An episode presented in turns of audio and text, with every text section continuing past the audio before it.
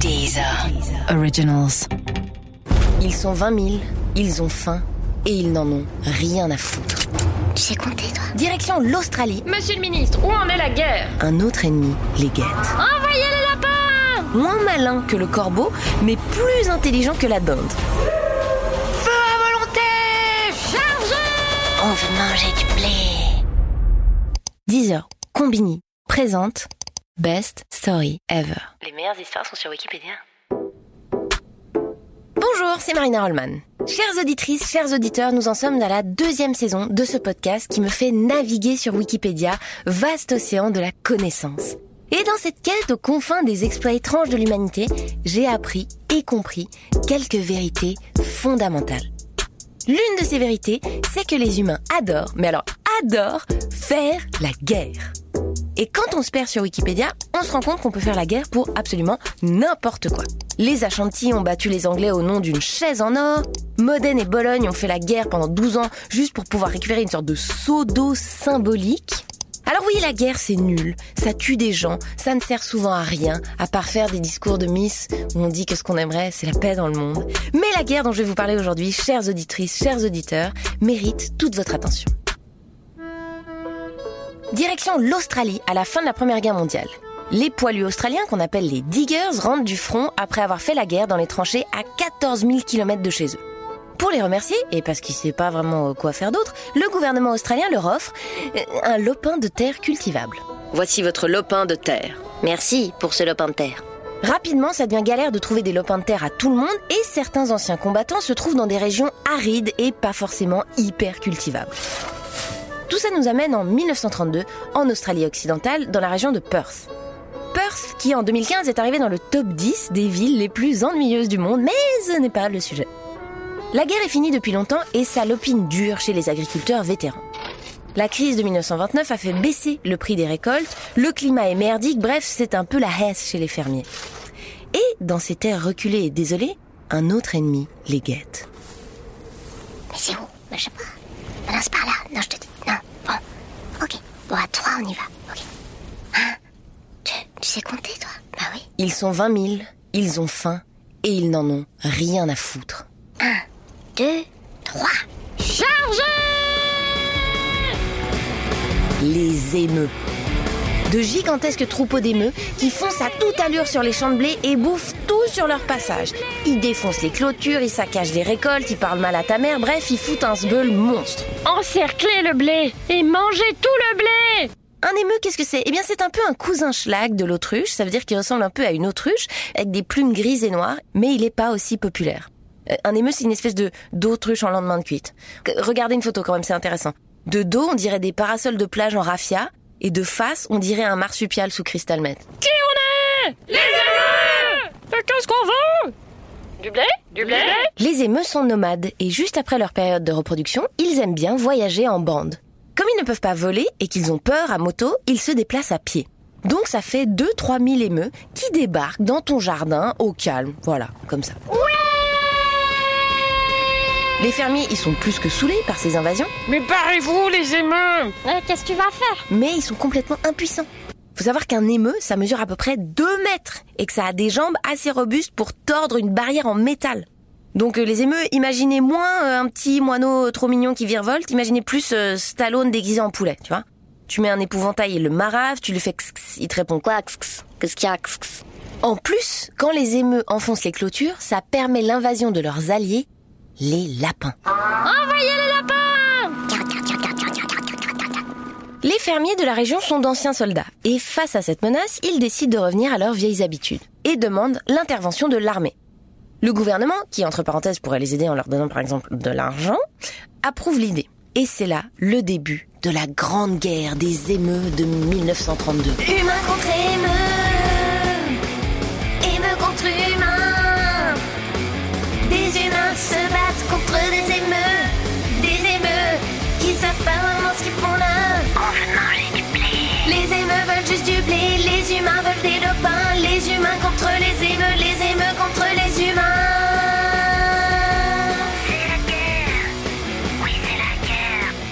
Le ministre des Armées décide d'envoyer la 7e unité d'artillerie de l'armée australienne dans la région de Perth. Trois mitrailleuses Lewis, les mêmes qui ont servi pendant la Première Guerre mondiale, et 10 000 munitions.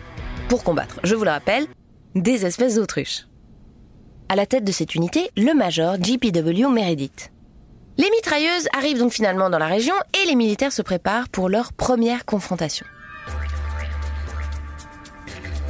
Rapidement, un éclaireur leur apprend qu'un bataillon de 20 émeux a été repéré aux alentours de Campion, à 300 km de Perth. Le 2 novembre, on prépare le premier assaut. Les militaires installent les mitrailleuses, persuadés qu'ils vont défoncer des émeux actuellement sûrement en train de manger du blé. Il fait chaud. Le soleil tape fort. Les mitrailleuses sont chargées, pointées en direction des émeux, et le major Meredith donne l'ordre fatidique.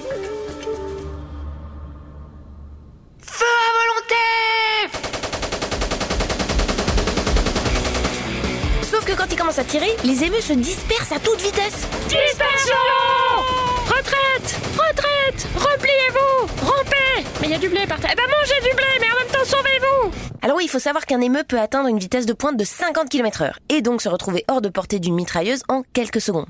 Les soldats reviennent presque bredouilles de cette première escarmouche, un peu déconcertés de s'être fait avoir par des oiseaux. Alors je me suis renseignée sur les émeux, et les ornithologues les considèrent comme moins malins que le corbeau, mais plus intelligents que la dinde. On ne s'étonne donc pas qu'ils mettent une armée en déroute. Émeu Quel est votre métier Euh...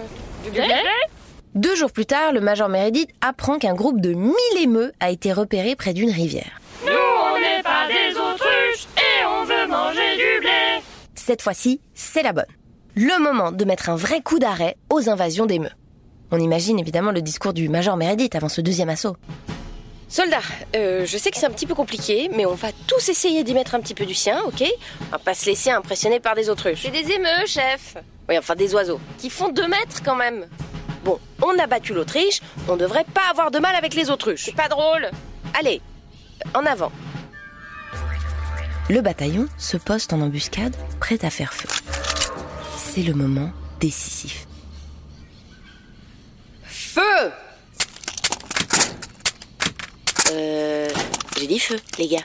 Sauf que là, la mitrailleuse s'est enrayée et les émeux prennent la fuite. Meredith a une petite bite, Meredith a- Le deuxième affrontement a donc lui aussi tourné à l'avantage des émeux. La presse entend parler de cette drôle de guerre et commence à publier des articles pour raconter les affrontements. Dans le mois qui suit, les opérations se poursuivent avec un succès mitigé.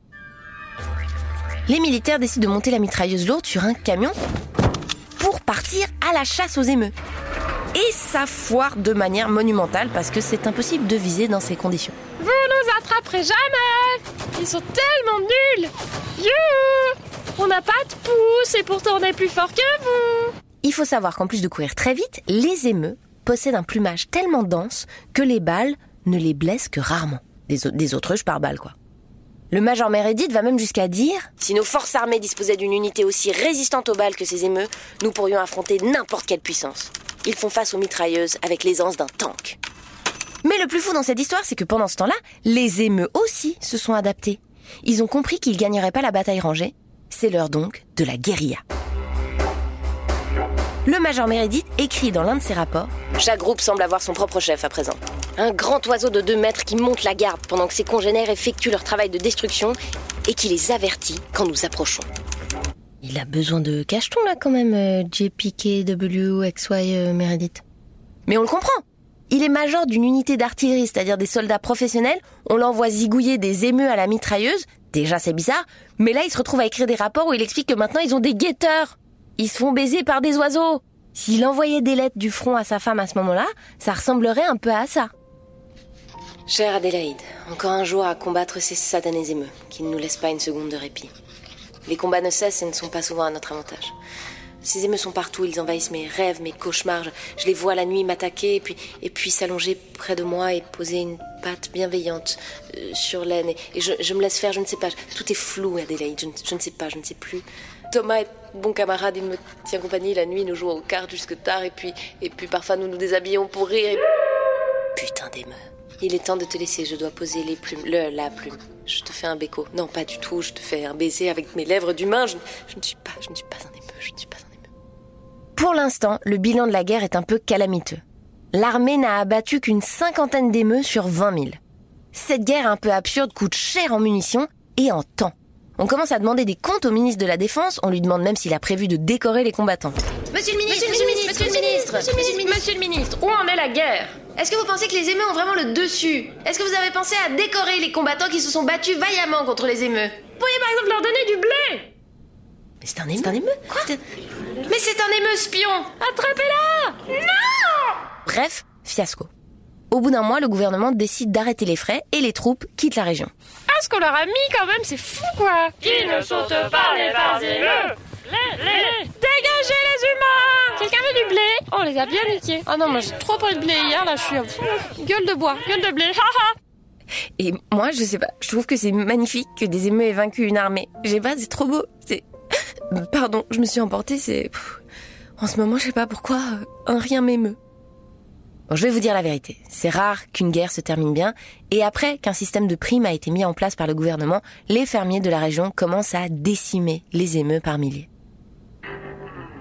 Mais après cette sombre période, les émeus sont à nouveau considérés comme une espèce protégée. Je trouvais que cette guerre un peu bizarre était l'occasion de vous en apprendre un peu plus sur ce charmant cousin de l'autruche. La Grande Guerre des émeus de 1932 est devenue une sorte de conte moderne sur Internet et un film est même en préparation pour 2022. Le film sera financé par Rupert et Murdoch avec au casting Emily Ratajkowski et la bande originale par une autre artiste locale, Kylie Minogue. Oh là là, c'est pas drôle Ah si, dernier truc, ça leur a pas du tout servi pendant cette guerre, mais les émeux ont deux paupières par œil. Ce qui leur permet, j'imagine, de faire des doubles clins d'œil. Quand tu veux vraiment pécho. Et voilà les amis, c'était l'histoire de la Grande Guerre des émeux. Et si vous aimez les guerres cheloues, il y en a une qui m'a fait particulièrement marrer, c'est la bataille de 40 Sebes. Des soldats de l'armée autrichienne ont commencé à se battre pour du schnapps en pleine nuit, et ça a tellement dégénéré que tout le monde a cru que c'était la vraie guerre. L'armée s'est battue contre elle-même, et quand les Ottomans sont arrivés sur le champ de bataille deux jours plus tard, il y avait des cadavres partout, et les Autrichiens s'étaient enfuis. Mais bon, ça c'est un autre lien bleu, et il est temps pour moi de fermer mes 47 onglets. À bientôt Humain contre